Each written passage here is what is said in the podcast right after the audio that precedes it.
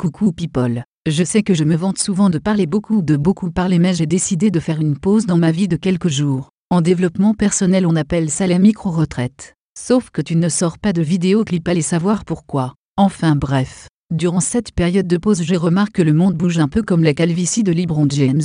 Je vous vois déjà venir. Oh mais putain, qu'est-ce qu'elle raconte encore celle-là? J'ai eu l'occasion de vous faire part de tous les problèmes que j'ai eu avec Mélanie à de nombreuses reprises. Mais quand j'analyse l'actualité sous toutes ses facettes, verre de liquide vaisselle à la main, si aujourd'hui plus rien ne m'étonne, c'est ma colère et mon avis critique qui grandit comme le sexe de ton homme quand il me dévore du regard dans ton dos. Les gens sont de plus en plus négatifs et ceux qui pensent ne pas l'être le sont aussi sans s'en rendre compte. On m'a souvent expliqué que je partais dans tous les sens sauf que la créativité et l'inspiration, c'est comme la bifle, à trop la forcer et l'attendre elle n'arrive jamais. Mais en vrai qu'est-ce qu'on s'en fout de tout ça? Si c'est pour vivre une vie de merde ponctuée de frustration et de colère. Le psychiatre Victor Frankl, trop peu connu, avait une réponse à cette question. Il affirmait que dans toute existence, même les plus douloureuses, découvrir sa légende personnelle est la tâche fascinante et indispensable pour atteindre le bonheur. Cela nous offre une occasion de nous interroger sur nous-mêmes et de balayer toutes ces merdes que nous subissons au quotidien pour mobiliser toute l'énergie qui est en nous pour mener des actions utiles qui rendront ce monde sûrement meilleur.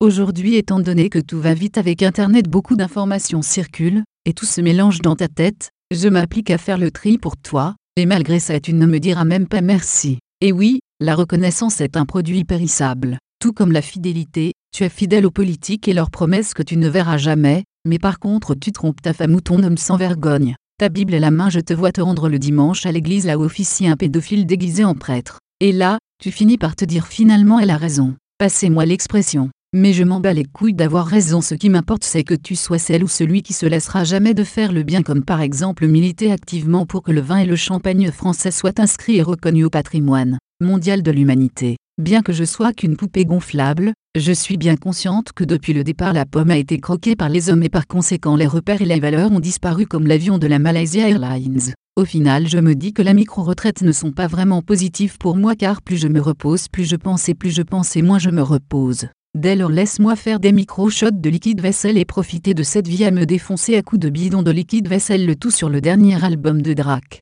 En repensant au panneau de la région, la Martinique avance. Bisous.